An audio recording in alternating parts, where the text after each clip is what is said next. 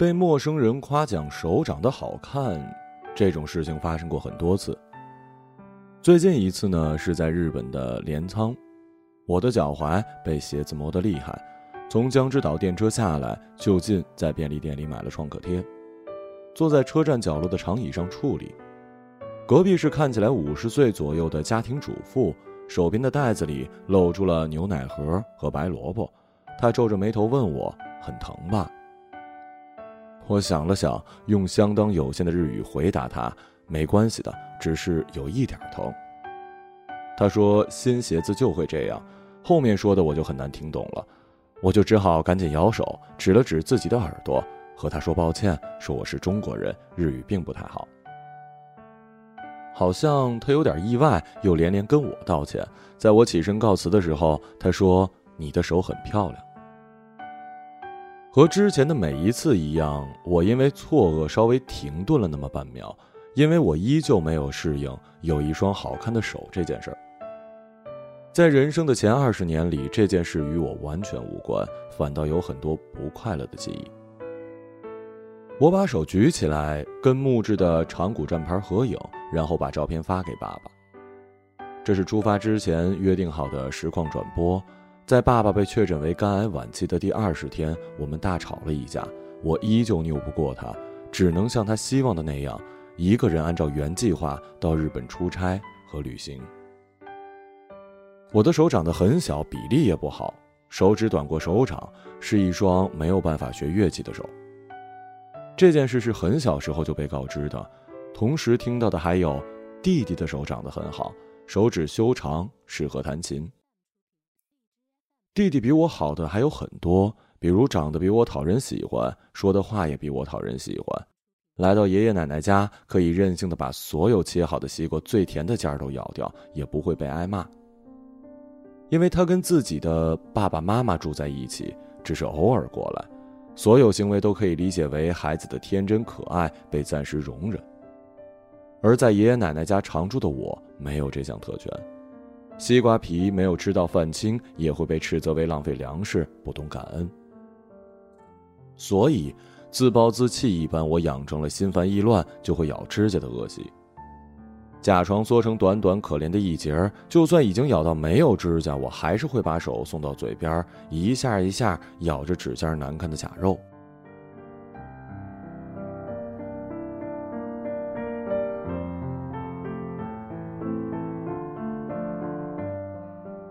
有三四年的时间吧，我没有用过指甲刀，也没有被爷爷奶奶发现，而是在一次习以为常的责骂里，忽然被爷爷大吼一声：“你在干什么？”我从恍神中醒过来，发现我并没有按照他期待的那样泪流满面的认错反省，而是又把手放到了嘴边。之后很长的一段时间里，我受到了关于咬指甲的各种惩罚。在指甲上抹上碾碎的黄连、辣椒，被竹尺抽手心儿。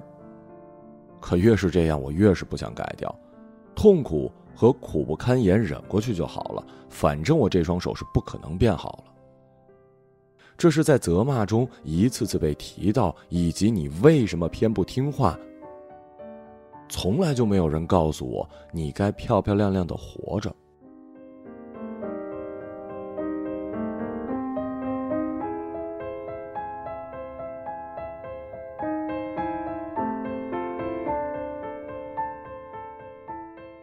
上学的时候，有一个我很羡慕的女生，因为羡慕到了有一些嫉妒的地步，我一直不愿意承认她长得漂亮。可就算不承认这一点，还有更多我无法企及的。她的妈妈非常温柔，爸爸总是陪她在家门口打羽毛球，可以自己选择房间的布置、阅读什么书、买什么裙子。去他们家玩的时候，我发现她也学了钢琴，我才注意到她的手漂亮的不容反驳。手指纤细修长，指节小巧圆润，动起来的时候，手背上微微浮现出琴弦一般的骨骼，就连指甲都像是精致的淡粉色玛瑙，整整齐齐地嵌在了白皙的指尖儿。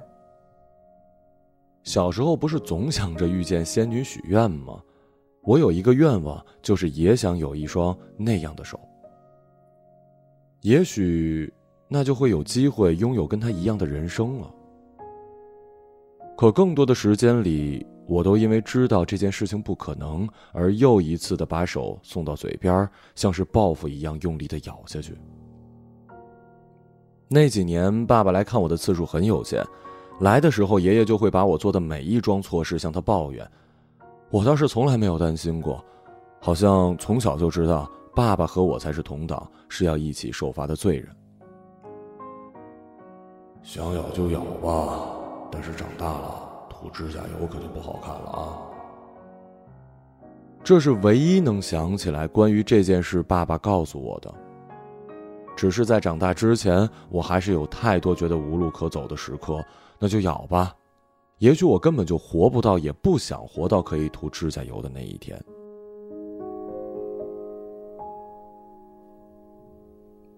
好转出现在升高中的那一年，我专门念了异地的寄宿制学校，爸爸也因为做大手术中断了生意，不时在我的出租屋里住一阵儿。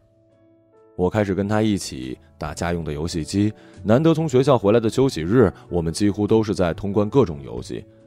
有时周日忍不住通宵了，爸爸会在第二天帮我跟老师请病假。像是此消彼长一样，爸爸从来没有打算做一个通常意义上合格的家长。成绩一类的我不提，他也不问。高考的前一天，我们居然还通宵看了当时很火的美剧《越狱》。英语还考了比平日高出不少，爸爸说，也许是看了美剧的缘故吧。在我们非常短暂的相处之中，爸爸一直尽量还给我缺了很多年的自由跟尊重。班上的男生开始流行玩魔兽世界，爸爸就已经是一个知名公会的会长了。我大学的专业是播音主持，又是女生，而会进入到游戏专业，除了机缘巧合的命运之外，多半是因为爸爸。今年早早就知道了要被安排到东京电玩展出差，我就兴奋不已的跟爸爸分享了我的行程安排。电玩展自然是要多转几圈，之后还要去新海诚电影跟李修文小说里都提到过的御苑，去东京附近的镰仓的海边儿。在原定出发日期的两天前，我拿着爸爸检查的结果跑完了清单上最后一家医院，好消息始终没有出现。而爸爸却说，这对他来说是最大的好消息，一直催着我收拾行李，告诉我一定要按照原计划去日本。连日元都来不及换好，我浑浑噩噩的到了东京。可是我只是肿着眼窝在酒店里，完全没有爬起来去电玩展的力气。直到爸爸发来消息，问我怎么没有说好的直播照片呢？我猜你应该没吃饭吧？快出门，多拍几张照片给我，就当替我旅行了。于是我就按照爸爸的要求，先是找了一家排着很长队的拉面店，一个人吃面也没那么奇怪。接着在新宿的地铁站买了一只巨大的抹茶豆腐冰激凌，然后从表参道走到了涩谷。爸爸说：“快去逛商店吧，我来给你买新衣服。”我拿着手机跟爸爸一起逛起了女装店，试着一件大红色的一字领的露肩毛衣。爸爸叫我别怪他俗气，而是真的觉得我穿红色的最好看。我倒是犹豫露肩的衣服上班会不会太招摇了。怕什么？你在的不是游戏公司吗？你记着，女孩子就应该趁年轻，爱穿什么就穿什么。以后自己买衣服啊，也得这么想。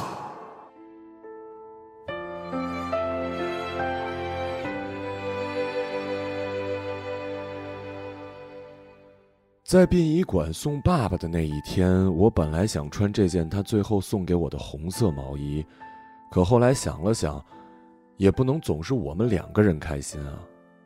到了殡仪馆这种地方，怎么也得顾及一下别人的心情，万一犯了其他来出殡的人的忌讳，也不礼貌。我就只好换上了一身黑衣服，只是依旧显得格格不入。按照爸爸的愿望，没有花圈，没有灵堂，没有哀乐，连一张放大的遗像都没有。骨灰盒上的照片是我临时找出来的，爸爸年轻时候的证件照，彩色的，蓝色背景，戴着粗框眼镜，是一个还没有女儿的年轻人。捡骨的地方，另一家来了小二十人，要按照长子、长女、女婿、媳妇儿的顺序轮流上前，跟着支宾喊着鞠躬捡骨。我们这边就简单多了，只有我跟殡葬店里的一个人。请他是因为护工的介绍，说是看我年纪小，去了殡仪馆呢会因为不知道流程而耽误时间，有殡葬的人会好一点的。我想按照爸爸的愿望尽快送他走，就答应了，拒绝了所有仪式跟附加选项之后，殡葬店的老板安排了一个刚入行的新人给我。人在火化之后是不会变成灰的，这是我在写小说的时候就知道的。我还写过一名警察偷偷藏在了昔日心上人的腕骨，可是这对我来说太困难了。带着火化余温的碎骨凌乱地堆在一个托盘里，我无从辨认究竟哪一块才是爸爸的腕骨。新人磕磕绊绊地背着台词：“头是头，脚是脚。”按照顺序，先把腿骨放进骨灰盒。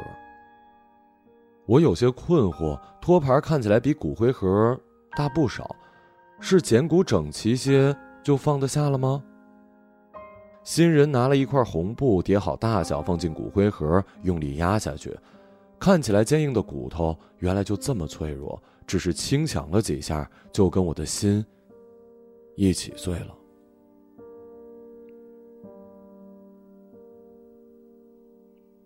按照习俗，剩下的骨头都是我捡的。快结束的时候，也就不管新人的讶异，我拿了一块骨头，小心的收进了大衣内侧的口袋，轻的像是什么都没发生。我以为这大概就是最痛苦的瞬间吧。我握在手里的，也许是已经成为白骨的，曾经拥抱我。接我回家，一把抢过行李箱的爸爸的手。可是我错了。新人叫我伸出手来，由他抓着我的右手腕，把我的手放在盖好的骨灰盒子上。我手背向上，五指伸开，压在盒子的一角。新人嘴里念着台词，手握成拳，在我的手上捶了一下，先是左上角、右上角，然后是右下角、左下角。殡仪馆里很冷，我冻得手都泛红了，知觉也变得迟钝，可还是觉得他轻轻捶在我手上的每一下，都痛到像是要把我的手和我的全部人生打碎。盖子就这么被我盖上了。爸爸彻底的跟我分开了，这世界上怎么会有这么残酷、这么叫人痛苦的习俗啊？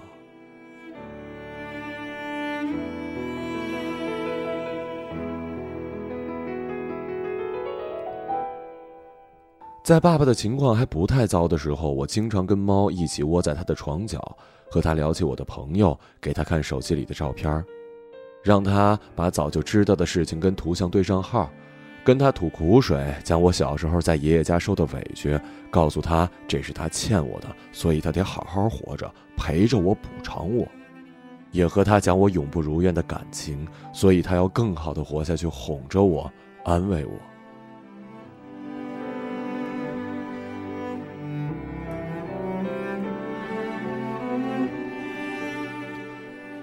爸爸说：“怎么都是让我来善后啊？有没有开心的事儿？”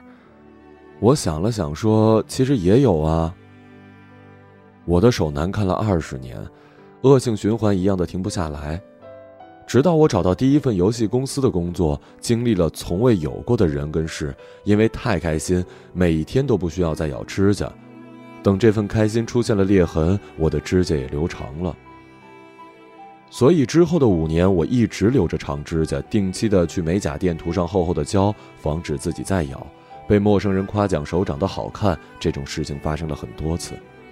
每次发生，我都会因为错愕而短暂的停顿，因为领到了本来不属于我的称赞而感到尴尬。原来我的指甲留长之后，手指也会变得跟我羡慕的那个女生一样，就算对大部分人来说不值一提，可也是我身上的奇迹了。哪怕已经决定放弃治疗，爸爸如果能多陪伴我一天，发生在我身上的奇迹也会更大一点。爸爸笑了，说我太鸡贼了，知道只有拿自己要挟他，他才无法拒绝。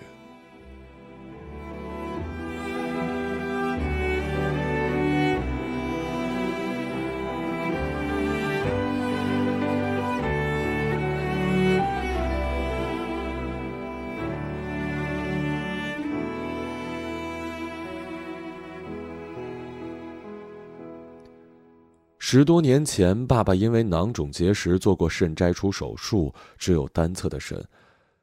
在我查到囊肿结石可能会再次复发之后，害怕了很久。后来想到，就算复发，那我把自己的移植给爸爸不就好了吗？瞬间就轻松了不少。在做了这个决定之后的五六年里，我再也没有喝过碳酸饮料，生怕会影响到我那一侧随时会准备送给爸爸的肾。这件事我一直没有告诉他，只是说我为了控制体重才不喝的。虽然他总是不满的笑话我，根本就没有胖子的基因，还瞎嚷嚷着减肥。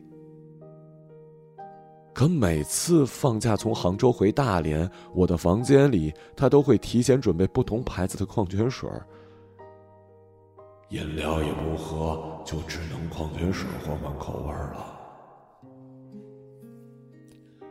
可讽刺的是，直到最后，爸爸的肾都没有再生病，而是很难被及早发现的肝出了问题。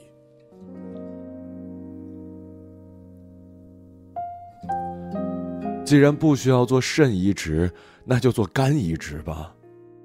好在肝是体内唯一可以再生的器官，病情来不及等一体配型，直接用我的好了。我罗列了一串由近及远可以做肝脏移植手术的医院，一家一家问医生。听说我要做活体肝捐献，都摇头，说哪怕我愿意，这在医学伦理上也是不允许的。最后总算找到了一家松口的医院，医生说手术可以给你做，可你现在就算不做检查配型，肉眼看见就知道你不行啊，你太瘦了，手术割掉你三分之二的肝都不够用。我可以胖起来呀！我会拼命的在最短的时间胖起来。可就算我在跑医院的间隙都在拼命的往嘴里塞食物，一点奇迹都没发生。爸爸的检查结果显示，大大小小的扩散肿瘤已经挤满了其他的脏器，没办法化疗，更不能手术，只能靠止痛针过倒数的日子了。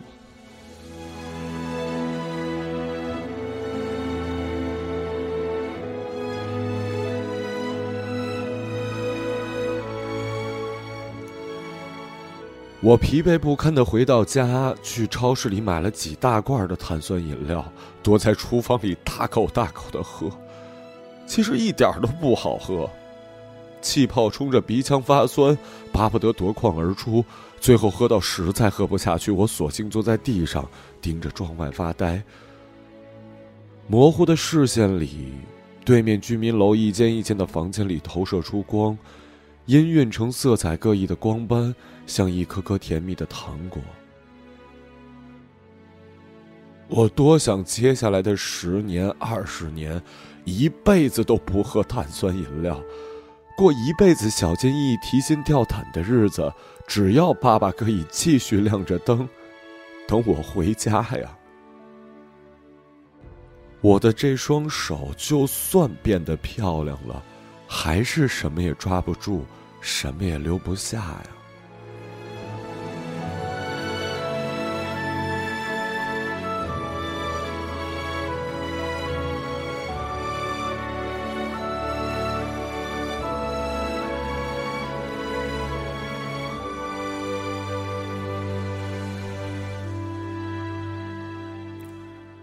爸爸开始意识模糊之后，第一个认不出的人就是我。我一开始有点伤心，可马上就想到，记忆也许是倒退着消失的吧。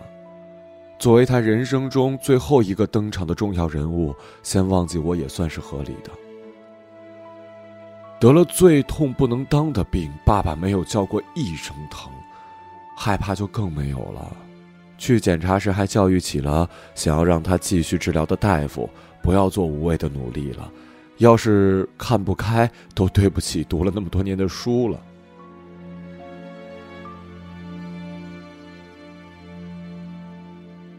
爸爸昏迷之前，我有时是他的爷爷，有时是我的奶奶，有时是他的结拜兄弟，有时是他养过的猫。因为胡言乱语里，他断断续续的提到没什么遗憾了，希望自己的骨灰可以撒到老家的松花江。我答应他好啊，以后我们回老家。可是现在东北太冷，松花江都结冻了。你再坚持一下，等天气好起来怎么样啊？爸爸就笑着皱眉，好像是坚持不住了。可过了半天，我又成了他昔日部队的手下，学校里喜欢的女生，他改口说自己一定要坚持一下，要努力活到三月。我说：“那我们去医院好不好啊？”他气得摔东西，用力抓着我的手说：“去了医院哪还回得来呀？”不去医院，我要再坚持一下。我要坚持到三月，好给我的女儿过生日。其实爸爸也怕过。不怕死，但是很怕活。检查结果出来之前，他一直在担心他的条件可以做移植的手术，条件允许，我恐怕就会使出以死相逼的手段，让他不得不接受我的肝。所以拿到旁人看了肯定万念俱灰的检查结果，他反倒开心的不得了，嚷嚷着要做一些好吃的庆祝一下。专程的买了菜，还带了一只柚子，像往常一样把柚子的果肉细致的剥出来，码成一碟让我边吃边等晚饭。菜切到一半，他忽然从厨房里出来，告诉我，如果想吃柚子，就找水果店的人帮忙剥好，千万不要自己剥伤了手指甲。我就故意笑着把手举起来，放心吧，为了维持这么好看的手指甲，我一定不会自己剥的。我其实再也不会吃柚子了。我写过很多死亡，懂得关于死亡，从来就没有准备充分跟欣然接受这回事儿，而总是伴随着措手不及跟悔不当初的。懂得死亡就是彻底的虚无跟诀别，所有的习俗都只是给生者的安慰罢了。死亡是十年前的美剧，可以再次更新，但是当初跟我一起看的你却再也看不到了。死亡是你留在冰箱里的一罐老汤，你却再也不会回来问我回家要吃什么卤味了。死亡是你不会再打来电话，是我看到有趣的事情想要跟你分享无路可寻，是家变成了住所，故乡变成了他乡，是无法变更。唯有接受的必然。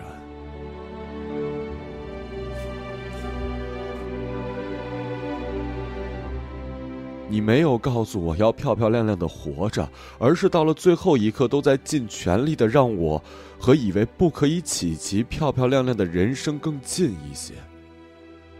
我最不后悔的是在得知你生病并且不准备治疗之后。我哭着把这些年所有伤心的事一股脑的砸向你，你皱着眉头说很自责，问我如果真的有下辈子，我还希望你是我的爸爸吗？还是你是我的妈妈会好一点？这样就会细心一点，知道我更需要的是陪伴，而不是你自以为是的多挣一些钱对我负责。我说不希望你是我的爸爸，也不希望你当我的妈妈，希望你这辈子就能投胎当我的儿子，换我来好好的照顾你，把我没来得及让你享的福还给你，再也不让你受苦了。我以为你会感动的稀里哗啦，结果你大笑着握住我的手说：“小兔崽子，你还想改辈分呢？行了，没商量。这辈子是要到头了，下辈子呀，还得我是你爸。”